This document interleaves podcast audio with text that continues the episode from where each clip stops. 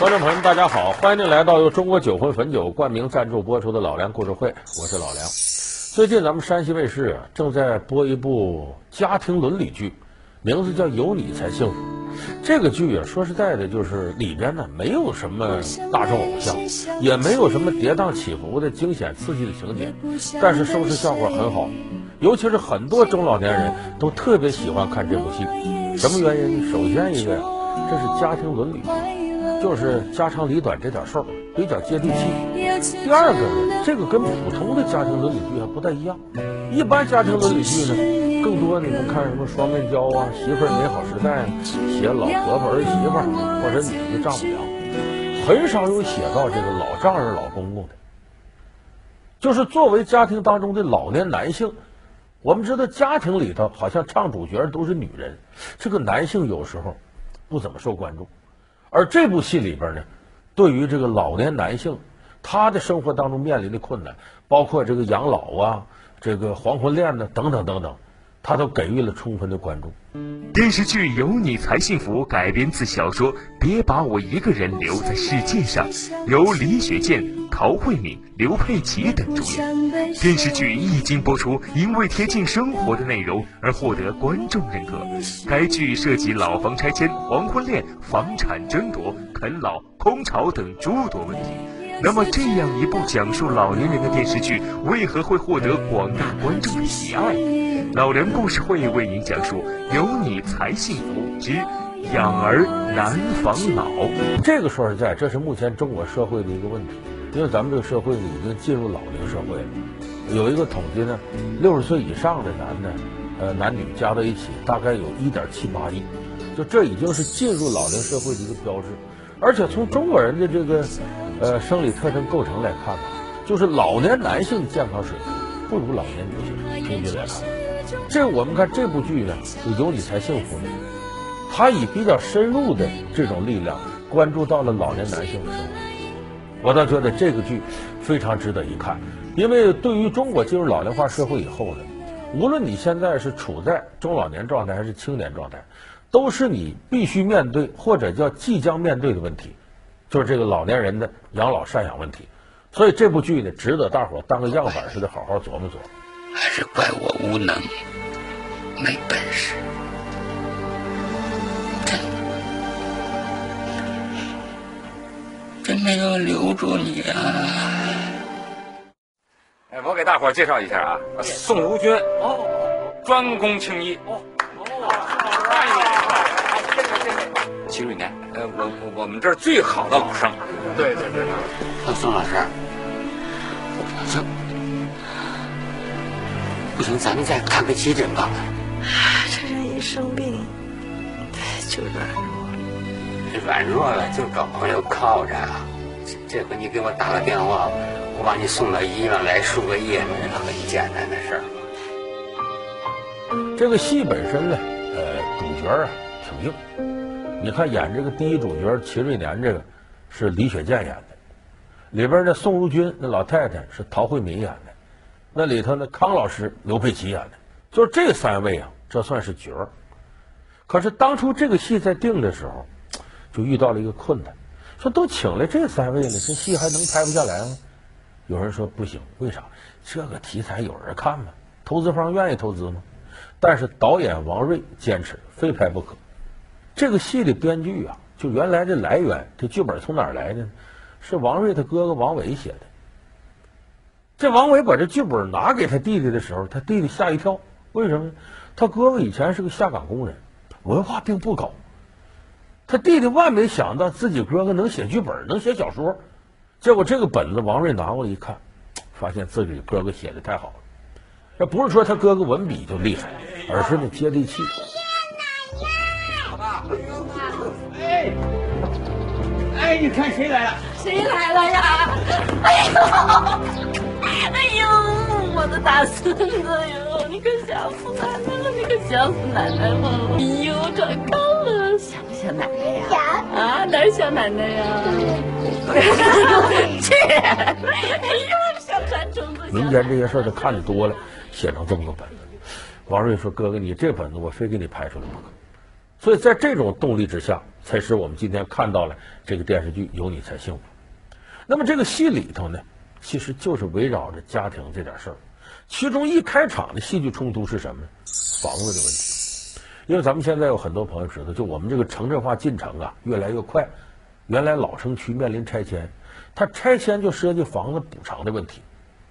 那么对于老年人手里有房子，这房子补偿，你说他都这岁数了，这钱肯定是多数时候是留给儿女的。那么儿女一多。对这份钱再一摊，就容易引发家庭矛盾。这里边这个老齐李雪健演的就是住这个四合院，本来老两口消消停停的，突然说要拆迁。平常啊，老两口有人过生日，给这一儿一女打电话说：“你爸你妈谁过生日回来吧？”谁也不回来。哎呀，我太忙回不去了，祝你们生日快乐，拉倒了。可这回一说拆迁，这拆迁款要下来了，商量商量怎么弄吧。电话刚打过去，儿女都说马上回来。哎，儿子儿媳妇、女儿女婿，他女婿多少年不登门了，不回来了。这新桥饭店买的法国蛋糕，比外边的好多了。你看没有？这所有材料都是从法国空运过来的。妈，这是我们给您买的进口水果，您想着吃，别最后都放坏了。对，您多吃，让我孙子吃。孙子想吃什么？我奶奶，我想吃蛋糕了。想吃蛋糕啊？走，今儿个儿。他们家人怎么这么齐整啊？他齐大妈今儿生日，往年可没这样啊。往年还没拆迁呢，一拆迁准热闹，儿女就都回来了。回来之后呢，本来是商量点事儿，多长时间不回来了，做一桌饭菜吃喝，可是这饭也吃不消的，在饭桌上吧，这个一儿一女各怀心腹事，这东西也怨不得，就说儿女啊，他想这些事儿，因为他成家以后是那样。儿子这头有媳妇儿，女儿那边有丈夫，下边又都有自个儿的孩子，难免要为自己的小家庭利益啊，这小算盘拨了两下，所以双方就觉得你不孝顺爹妈，你也不来，你才不孝顺爹妈，饭桌上就差点没打起来。你们买房的首付是老两口贴的吧？啊，贴没贴啊？我没让顺芳去跟你们争，是因为明是非，讲道理。四万多块钱。老头老太太一辈子的积蓄，容易吗？全贴你们了。现在这房子要拆了，你们要是好意思让老两口去串房檐子，我没意见啊。马上我就把二老接过去啊，只要二老愿意，我当上门女婿都成，是不是？你敢再说一遍？不是你怎么了？这是？老爷子还耳聪目明呢，你聋了？谢俊良。我今天非他妈抽你不可！哎呀，别别别！没有我，打我！别抽我！起来！抽！别来！下来！我都生日了，你干嘛你？快松手！快松手！哎，你妈病了！你妈病了！那胃病又犯了。妈，那么接着呢？本来说这拆迁到了，给拆迁款了。这时候老两口想着呢，我干脆拆迁款，我再买套新房子，再享受一下晚年生活。哎。这个齐老汉老伴儿死了，啊，大夫，啊啊，这老伴儿死了，这是个大事儿。一个人怎么过日子？也没人照顾。再说身体不好，身边离不了人。咱们有无数个这样事例。老年人岁数大了，儿女不在身边，一个人过。要别的毛病还好说，找社区大夫怎么着？就怕心血管、脑血管疾病。上来那劲儿，你揣着速效救心丸，你不见得有力气把它掏出来吃下去，可能就在这几分钟以内，命就没了。身边有人把药给你服下去，可能你这命就捡回来了。所以这老头一个人怎么过？我怎么办？我这上孩子家去，我这兜里揣着拆迁款呢。老头也想过，这儿女不都要接我去吗？我上谁家去？上谁那也不对，干脆吧。我就把这拆迁款分了，儿子一份，女儿一份，我自个儿再留一份。可是这时候才想起，他老伴去世前跟他说的，千万不能把这钱分了。为啥？这个钱就是你的护身符。拆房子的钱，自个儿一定得攥在手里边。以后我不在了，没人照顾你。手里边要是再没俩钱儿，那你就该遭罪了。别管将来跟谁过，钱不能撒手，那是你后半辈子的护身符。中国过去有句话：“钱就是人的胆，没有钱你胆都没了。”往里头分析是什么？非常值得咱们电视机前的老年朋友好好听听我下边说这个。他这个钱呐，你要是给儿女分了，你说我这留着干啥？我到了百年之后，这钱你说不给孩子给谁？如如果要是房子，说我房子也得给孩子，为啥？我要真现在不给他，将来过户可能收税还多呢，那不家捞不着了吗？很多家长有这个心理，我反正奋斗半辈子为儿女嘛。可是你别忘了，你还暂时死不了，你不是一个人过日子，你得跟孩子在一块儿，跟孩子在一块儿。你别怨说儿媳妇女婿对你说不像亲生儿女似的，你对他们呢？你想想，你能像对自己儿子女儿似的吗？有个老太太我接触啊，跟我说，我说你这家庭挺幸福。哎呀，不行，我那儿媳妇不好。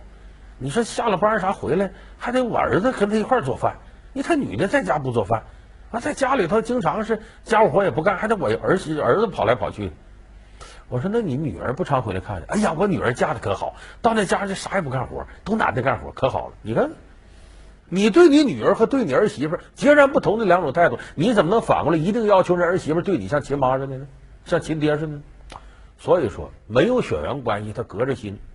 那隔着心，你别忘了，你跟他在一块过日子，他如果要对你摔摔打打的，就是你儿子对你好，你女儿对你好，要是儿媳妇和这个女婿对你不好。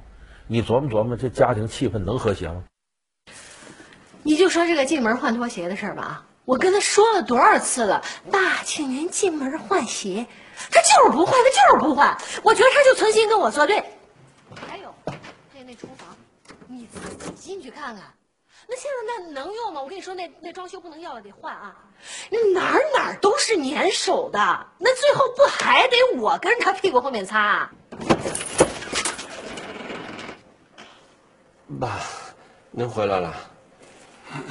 哎，你现在要把这钱夸分给他了，反正老头钱到我手了，哎，我也不用对你点头哈腰的了，他那态度可能就变了。你不给他，他心里琢磨，我这家有点事儿得求老头，老头手里有钱，他就得敬着你。这个东西你听起来挺残酷，说一家人怎么还能分这么些心眼儿？那没办法，人就是这么复杂，亲兄弟还明算账。你手里拿着钱，你记住，谁有都不如自己有。儿女再有，没有自己有好。我自己兜里揣着钱，我就仗义，我就有胆。所以咱们有的老年人想，我不给儿子给谁呀？你可千万谨慎，宁可这钱在你兜里多捂一会儿，你别轻轻易易撒出去。好，欢迎您回到由中国酒魂汾酒冠名赞助播出的老梁故事会。所以这个剧其实对我们现实来说帮助是很大的，就告诉我们平衡家庭这是需要一点计谋的，人和人交往是需要有一些心计在里边的。咱们不至于整天勾心斗角的算计，跟自己晚辈算计，但是必要的防范措施还是有的。你看我那俩混蛋儿子，啊，我还没死呢，就逼着我立遗嘱。这个遗嘱写好以后呢，还得去公证啊，证明是我自愿的。我自愿个屁！我告诉他们了，我要是留遗嘱啊，就留给我老伴儿。我老伴要是死在我前面呢，他就把遗嘱留给我。啊，要是我们公母俩脚前脚后的一起没了。就把那些钱呐，都捐给那些想念书、家里又没钱的穷孩子们。那说什么也不能把这钱留给我养的那两个白眼狼。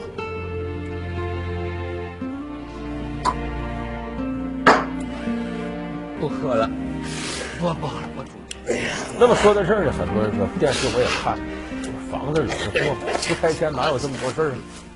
但是眼下中国人，你还真离不开这房子，因为房子有一个非常重要的作用，这是这些年来中国进入老龄化社会以后，大家越来越发现的一个问题，就这房子可以养老。怎么养老呢？它有多种多样的方法。如今，我国六十岁以上的老年人已有一点七八亿，预计到二零五零年，每三个人中就将有一位老年人。政府也在积极寻求更适合中国人的养老方案，例如中国的以房养老：一、子女养老，房产由子女继承；二、抚养人养老，房产由抚养人继承；三、租出大房再租入小房，用房租差款养老；四。将房子出租出售，自己住老年公寓，用租金或售房款养老；五、售出大房换购小房，用差价款养老；六、将住房出售再租回原住房，用该笔款项交纳房租和养老；七、将房屋抵押给有资质的银行、保险公司等机构，每个月从该机构取得贷款作为养老金。老人继续在原房屋居住，去世后则用该住房归还贷款。其实你想一下，你百年之后把这房子留给儿子，儿女养你老，这在一定程度不也等于房子起作用了吗？那么还有多种多样的形式，比方说我这房子住挺大，一百平米，老两口就俩人，孩子也不在身边，这么大有啥用？现在房子一大了，连厕所都嫌远，所以有的呢，把这一百平米房子我租出去。然后用租金呢，我租个四五十平米房，这不中间有差价吗？哎，这差价够我们买个菜做个饭了。或者把这大房子我卖了，然后再买个小房子住，这两者之间差价不够我养老了吗？但是这种养老方式，咱说实在不是包打天下，因为咱说的都是现实的解决经济问题，就是确实儿女困难，这个老人有困难，你可以用房子这种方式。可是对于家里不缺钱的，这个房子养老就。使不上劲了，为什么呢？有的儿女也不缺钱，爹妈也不缺钱，我有退休金有什么的？那么在这个时候呢，我希望的是啥？孩子能按时来看看我来，让我心里有个盼头。我不是想马上的就怎么的从孩子手里拿点啥。那么这个时候你就有多少套房子都解决不了这问题。所以它归根到底还在于呢，人间这个温情，子女对父母的赡养义务绝不仅仅是拿俩钱儿。哎，告诉你啊，今天是你妈的生日，让你们过来。我妈过生日？哼，我妈怎么想起过生日来了？今天不但是你妈妈的生日，还有一个重要的日子，你们肯定也不会记着的。我和你妈结婚三十五周年，哎，你妈妈高兴。赶快起来收拾收拾，赶快过来。呃，那个沈杰他今天不休息，你带着小江先过来。让他下班直接上上我们这儿来。小江也去不了，这他今天有电子琴课。有副对子说的非常好：“百善孝为先，论心不论事，论事贫家无孝子。百善孝是第一位的，论心不论事，得看你的心思是不是真孝顺，不是看你做出啥事儿来。要真看你说给老人拿点啥东西，贫家无孝子。”那穷人家就没孝子了，他不能给爹妈提供太多东西，所以这归根到底还是孝顺是要看你的内心，而不是看你外在的东西。可是现在要说这孝啊，有时候也让现实的物质条件给逼得没办法。你比方说现在突出这个啃老现象，电视剧里边这不都写了吗？最后这齐老爷子呢，说我上我儿子家待着去，到儿子家可待了，接送孙子上下学，都是他的事。给孙子买些玩具，甚至买钢琴，都老头掏钱。其实这个现象，我们可以往大了放一下，那不就是啃老现象吗？咱们现在有不少年轻人，到了参加工作年龄了，觉得上班辛苦，或者上班钱不够花，基本上自个儿那俩钱不够的时候，全是吃老的。有的住在这个自个儿父母家，也不独立，啊，没钱就向爹妈要，自己挣钱一分钱不往家里交。这个现象现在甚至很普遍。所以这种呢，我们也管它叫啃老房，就从老人那拿钱。当然，这个时候我们得提醒啊，比方说你的儿女在别的城市里发展，你怎么对待儿女买房子这事儿？有劲儿就使劲儿，因为这孩子自个儿的中国人就这习惯。我这钱你说我留着干啥？我不给我儿子，不给我姑娘，给谁呀？这是中国人传统习惯。这个习惯惯的有些孩子就认为那爹妈钱就是我的钱，那就是我，他就该给我。这个世上你花谁的钱都欠人情，唯独花爹妈的钱不欠人情。文瑞和文玉把那拆迁款借去了，他们说买房子得交首付。哥是经济适用房，弄个号可不容易了。他们说了，说是借。打借条了吗？啊？打借条？跟自个儿子，怎么让他打借条啊？也是啊。他那儿子们的难处呢？我也知道，都成家了，还得上班挣钱，养家糊口的。没有受不了的苦，只有享不了的福。过去咱们多难呀，不是也熬过来了？我也奉劝电视机前的老年朋友，儿孙自有儿孙福。有的这老人一看孩子二十七八岁遭罪，受不了了，再苦不能苦孩子。你想想，你二十七八岁时候什么状态？那我父母二十七八岁时候我都清楚，他们在一起结婚有啥呀？单位一个集体宿舍，两个柜子一对，下边一铺一张床，单位给个脸盆，给个暖瓶就结婚了。谁不是在苦日子过过来的？二十七八岁就想住一二百平米大房子，开好车，哪有那些便宜事儿啊？人就怕呀，在这个不该达到那个阶段，想事先得到你将来的东西。你三十岁成家立业了，有点钱了，二十多岁正奋斗阶段呢，你就想提前拥有这个。而且再者说，人一辈子遭罪、吃亏、享福都是固定的。你要是年轻时候不肯遭罪，你老了就遭罪。因为人这一生受的磨难，遭这个罪。对你来说都是最好的福报，它会使你进入人生成熟期的时候多很多人生经验，处理很多人生意外情况能够处变不惊。如果这个爹妈看到孩子很年轻时候遭罪舍不得，倾其所有，其实在一定程度你是把孩子害了。你能跟孩子一辈子吗？到你二老两眼一闭，孩子面临这种困难问题，他不会了，他缺乏在奋斗过程当中得到的人生经验。所以说，有的时候啃老现象不仅不利于孩子，倒把孩子给弄坏了。就像我们民间常说的“惯子如杀子”，所以我说，从这么一部电视剧里呢，大家其实可以通过老年人养老得到很多我们人生的感悟。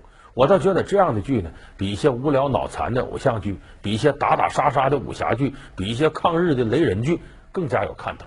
在这样电视剧面前，你好好琢磨琢磨自个儿人生，相信对我们每个人的生活经验都会有所启发。